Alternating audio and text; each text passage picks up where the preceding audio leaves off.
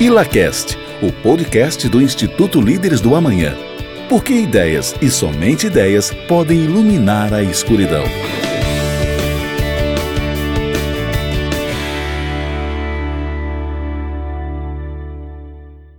Fala pessoal, sejam bem-vindos ao ILACAST, podcast do Instituto Líderes do Amanhã, que aborda temas de gestão, filosofia, economia, ética e política. Somos um instituto que busca formar jovens lideranças comprometidas com ideias da liberdade e o Estado de Direito.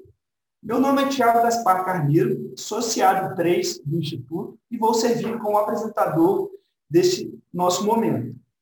Antes de começar, vale ressaltar que toda opinião dita aqui diz respeito a cada indivíduo presente, e não ao Instituto. Afinal, o Instituto não se posiciona sobre política, religião ou qualquer coisa do gênero. O livro que escolhemos para trazer algumas ideias e debater, debatermos hoje foi o livro Princípios, de Reidade, que faz parte do ciclo de formação do Instituto desse ano de 2021. Hoje temos a presença dos associados Ana Luísa Guerzer, Guilherme Paiva, Nelson Duarte, Tiago Rossi e Matheus Oliveira. Pessoal, é, eu vou pedir agora, inicialmente, que vocês né, se apresentem rapidamente, falando do nível de associado, onde trabalha e o que faz. Ei, pessoal, boa tarde. Eu sou Ana Luísa, sou associada trainee e eu sou advogada no SJG Advogados. Ei, pessoal, sou Guilherme Paiva, associado trainee, trabalho na empresa Nave Supply e eu sou gerente administrativo financeiro. Ei, pessoal, Nelson Duarte, associado 2, é, trabalho na PX Investimentos. Olá, pessoal, eu sou o Thiago Rossi, sou associado trainee, sou fundador da Mental Pro e atuo lá como CEO. Fala, pessoal, tudo bem? Meu nome é Matheus, eu sou da Private Construtora, sou associado trainee. Legal, pessoal, bem-vindos. É, para começarmos, né, uma introdução para os nossos ouvintes, é, é, o que fala esse livro tão famoso chamado Princípios. É, eu acho que ao longo das nossas vidas, das nossas vidas, iremos tomar diversas decisões, sejam elas em nossa vida social e empresarial. E essas né, vão impactar como vivemos, com as pessoas de nosso convívio e o ambiente que estamos inseridos. Então, o Rei Dário, nosso autor, traz é, diversas perguntas do que nos leva a tomar determinada ação em detrimento de outra. Pois, no, pois no, no fim das contas, né, elas que irão de, determinar nossa qualidade de vida. Então, seguindo esse caminho, é, o livro escrito pelo autor traz diversos princípios e conceitos né, de como lidar com a realidade ao seu redor. Então, de acordo com Dário, princípios são verdades fundamentais que servem como base para um comportamento que proverá aquilo que você deseja na vida. Mas quem é Rei Dário? Então, Rei Dalio é um investidor americano, fundador da Bridgewater Associates, uma das maiores gestoras de fundos de investimento do mundo, que hoje tem mais de 160 bilhões de dólares sob gestão. Né, nasceu no Queens, Nova York, começou sua carreira aos 12 anos de idade, comprando ações da companhia aérea Northeast e triplicando seu investimento em poucos meses. É a fundação da sua empresa, né, da Bridgewater, veio em 1975, após Dalio se formar no MBA pela Harvard Business School, né? e depois também de trabalhar em alguns empregos em Nova York, né? em Wall Street. É, então, uma autora conhecida pela cultura organizacional extremamente peculiar. O livro Princípios foi então elaborado trazendo tantas histórias do autor e sua jornada até construir um império no mercado financeiro, seus princípios em sua vida pessoal e também princípios que ele leva em sua vida empresarial. Após ler o livro, acredito que a pergunta mais importante a se fazer é o que aconteceria em nossas vidas se não tivéssemos princípios enraizados em nós?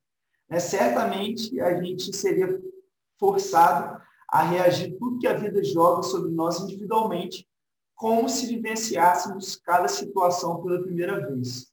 Né? Isso aí que me marcou muito na leitura do livro, na apresentação é, desse livro aí no nosso ciclo. Então vamos lá, pessoal. É, queria entender inicialmente é, qual a principal filosofia de vida de Rei Dário. Acho que o Matheus pode é, dar um insight para a gente nesse começo. Opa, beleza. Vamos lá. Então, eu considero, assim, é, na, na, minha leitura né, no, no meu entendimento, eu, eu, consegui identificar que o Idálio ele, ele usa o principal objetivo assim, da vida dele é, são aqueles, aquela, aquela parte que ele divide a vida em três etapas, né? É, que a infância é quando a gente depende de terceiros.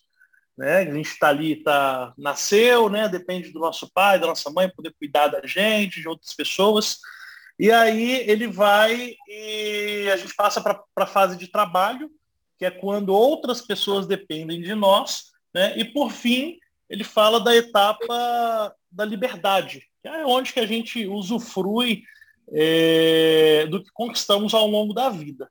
Né? E aí eu, eu, eu, vejo assim, que o conceito né, da, da filosofia de vida de Ray Dalio é, foi ter passado a primeira etapa, onde ele dependia de alguém, né, foi passado a segunda etapa, que foi onde que outras pessoas dependeram dele, e agora ele está fazendo né, o que ele quer. Depois ele ter, tomado, ter, ter tido a liberdade da vida dele de ter feito as, as primeiras escolhas, ele está fazendo agora o que ele quer, que é ajudar outras pessoas, trazer para outras pessoas princípios que ele que nortearam a vida dele né, na tomada de decisão, princípios que fundamentaram a, a, a empresa dele a ser o que ela é hoje. É, então, na minha, na minha visão do livro, na minha opinião, a filosofia de vida de, vida de Ray Dalio foi ter conseguido alcançar esse objetivo das três etapas e hoje está passando para a gente, né? O que foi que, que fez ele ter sucesso? Excelente, Matheus. Ótima colocação. É uma, uma, assim, vamos dizer assim, uma frase ou uma equação matemática que, que me chamou muita atenção no livro foi assim, ele fala o que é a vida de sucesso, né? Todas as pessoas querem ter sucesso na vida. Então, assim, para ele, a vida de sucesso é sonhos, mais realidade, mais determinação, que é igual à vida de sucesso. Eu acho que é. vai de encontro aí com que você falou. É, exatamente. Ele até, ele até fala né, que princípios são verdades fundamentais que servem como base para um comportamento que proverá aquilo que a gente deseja na vida. É, então, os princípios eles são extremamente importantes para a gente poder é, usufruir no final da nossa vida de tudo que a gente almejou ao longo dela, né? Tanto os princípios de vida, quanto os princípios de família, quanto os princípios de trabalho. Perfeito, Matheus, show. Até pegando o gancho aí nessa parte de trabalho, que é uma outra parte do livro, é, ele fala muito que ele avalia os né, pessoas para se tornarem parceiros dele em algumas camadas. Ele né, avalia suas habilidades, suas capacidades, mas, sobretudo, ele olha por cima os valores das pessoas na hora de chamar essas pessoas né, para trabalhar com ele, para se tornarem parceiros dele. Eu queria entender é, o que vocês né, é, é, puderam entender sobre essa, essa, essa filosofia dele na hora de uma contratação.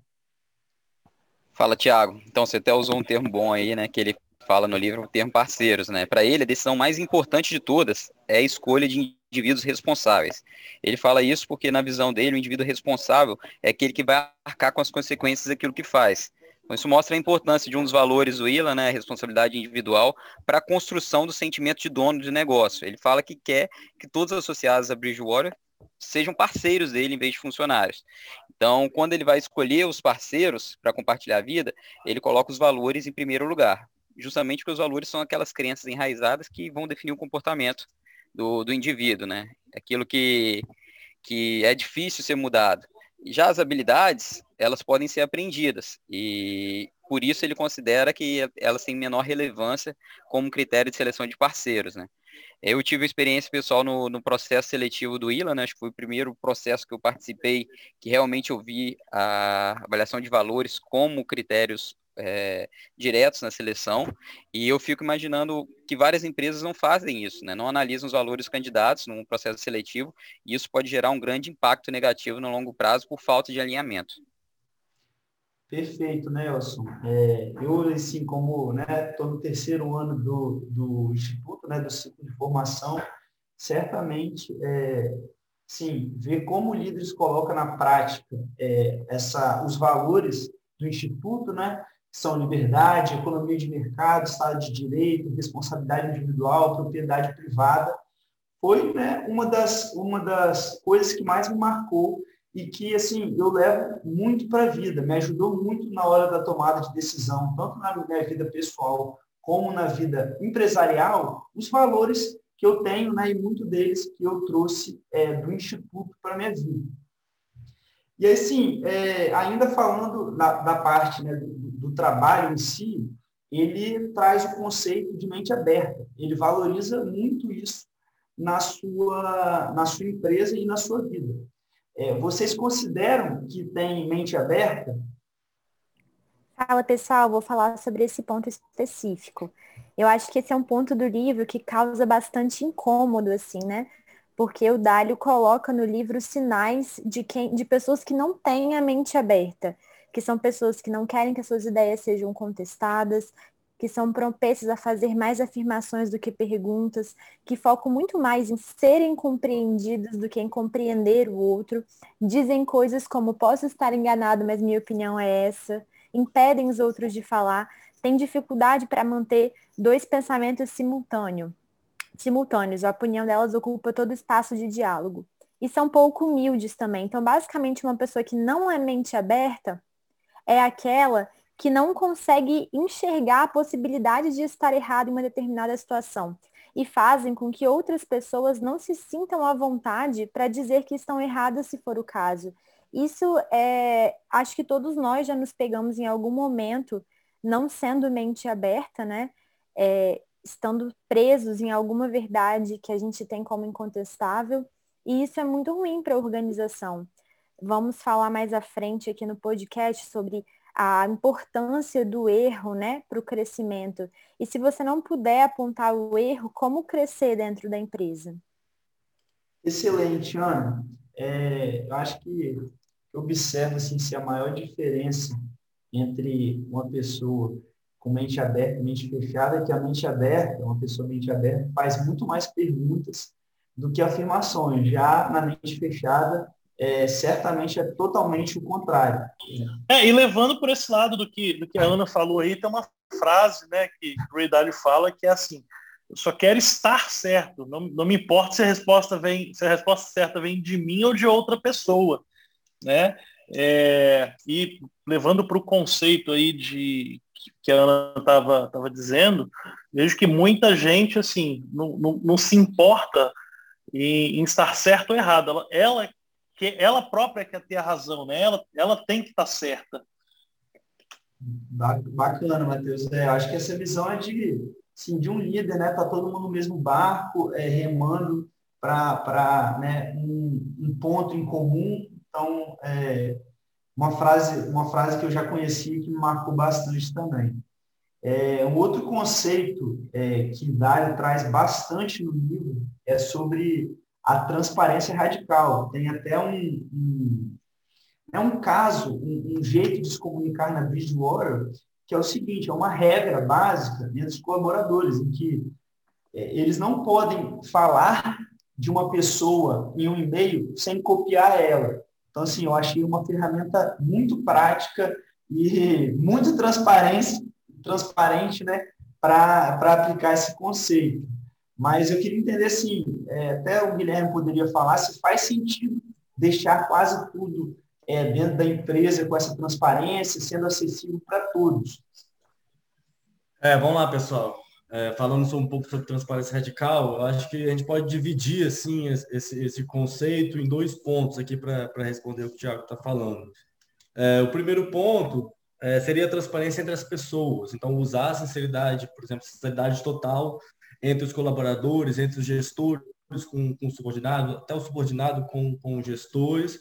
E um outro ponto seria, por exemplo, as informações da empresa, se pode ser divulgada para todo mundo, se todo mundo pode acompanhar, por exemplo, mês a mês, todos os números da empresa. É, então, falando do primeiro ponto aqui, é, esse é um assunto que é muito abordado no livro e muito defendido por, por Ray Dalio. E aqui até uma curiosidade, essa cultura assim dentro da empresa de transparência radical até tem um termo no, nos Estados Unidos que ele é conhecido como radical candor que significa traduzindo-se literalmente franqueza radical Então, além da é, Ray Dalio gosta muito desse, desse conceito, tem outras empresas também nos Estados Unidos que, que trabalham com isso. É, e a ideia aqui é, é, que todos falarem exatamente o que pensa, e principalmente com a, com a pessoa envolvida no assunto. E daí o, o exemplo que o Tiago citou com relação aos e-mails. Isso é obrigatório realmente na, na, na empresa de Ray Dalio que as pessoas sejam envolvidas quando elas são faladas. É, Ray Dalio defende também que esse, que esse tipo de cultura ele acaba com qualquer disse-me-disse. Então as pessoas elas perdem tempo tentando adivinhar o que será o que está acontecendo. Então isso ele acha importante para a produtividade da empresa. É, e o mais difícil aqui é realmente criar uma cultura no qual todos consigam lidar com isso, sem colocar principalmente o lado emocional no jogo. Aí já estou falando mais assim, a minha opinião. É, eu particularmente acredito que isso só consegue ser implementado é, se for um princípio fundamental da, auto, da autodireção da, da empresa principalmente do, do CEO.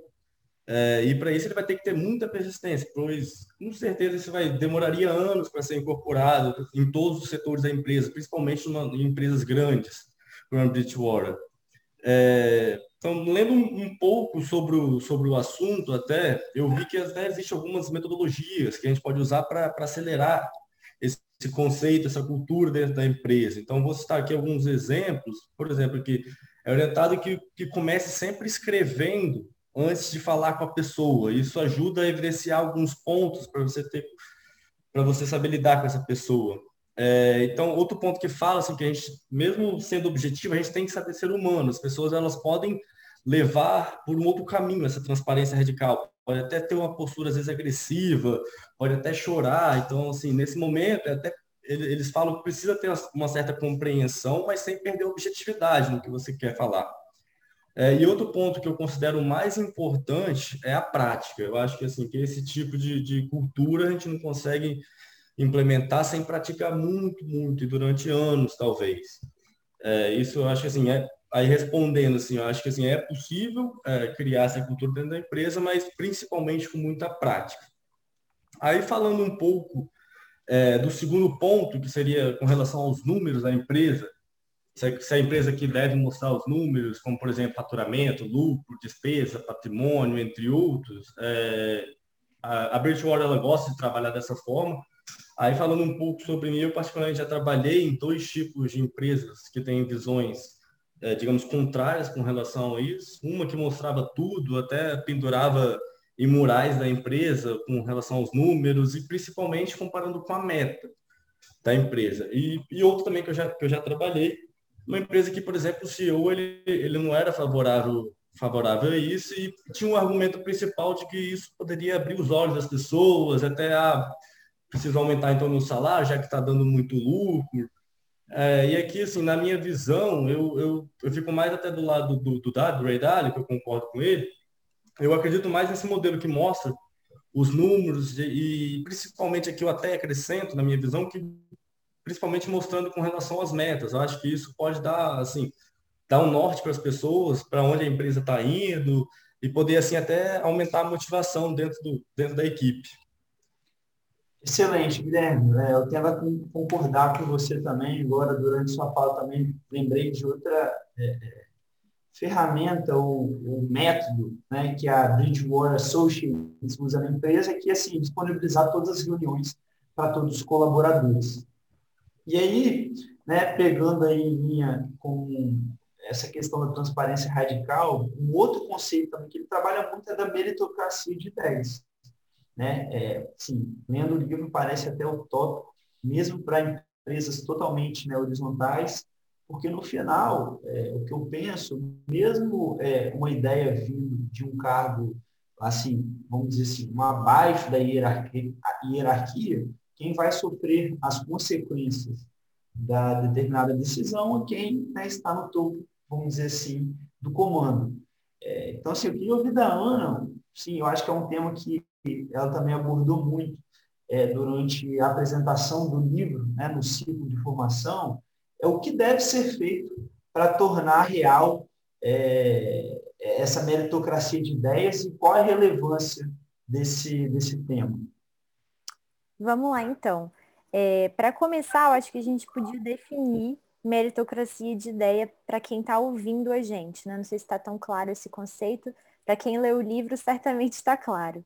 Mas a meritocracia de ideias é basicamente a premissa de que as melhores ideias elas devem prevalecer dentro de uma organização. Não importa de quem veio essa ideia, se o Tiago até levantou esse ponto, né? Se veio do alto escalão, da alta direção, ou se veio de um estagiário, enfim. E qual que é, como que a gente faz para a meritocracia de ideias prevalecer dentro da empresa? O Dálio destaca dois aspectos principais. Um foi o que o Guilherme abordou é, agora há pouco, que é a transparência radical, e o outro, que o Guilherme também acabou abordando, que é a sinceridade radical, né? Não filtrar pensamentos ou, enfim, tudo que você tiver para falar. É lógico que não filtrar não significa você ser deselegante, nada do tipo, né? É só não deixar pastar questões que devem ser tratadas. E aí, é, entendendo que isso era o melhor a se fazer dentro da organização para conseguir que as melhores ideias prosperassem, o Dálio criou uma ferramenta dentro da empresa dele, né, da Bridgewater, que é um coletor de pontos. O que, que é essa ferramenta? É um aplicativo que ele analisa a opinião das pessoas em relação a ideias que estão tendo durante a reunião.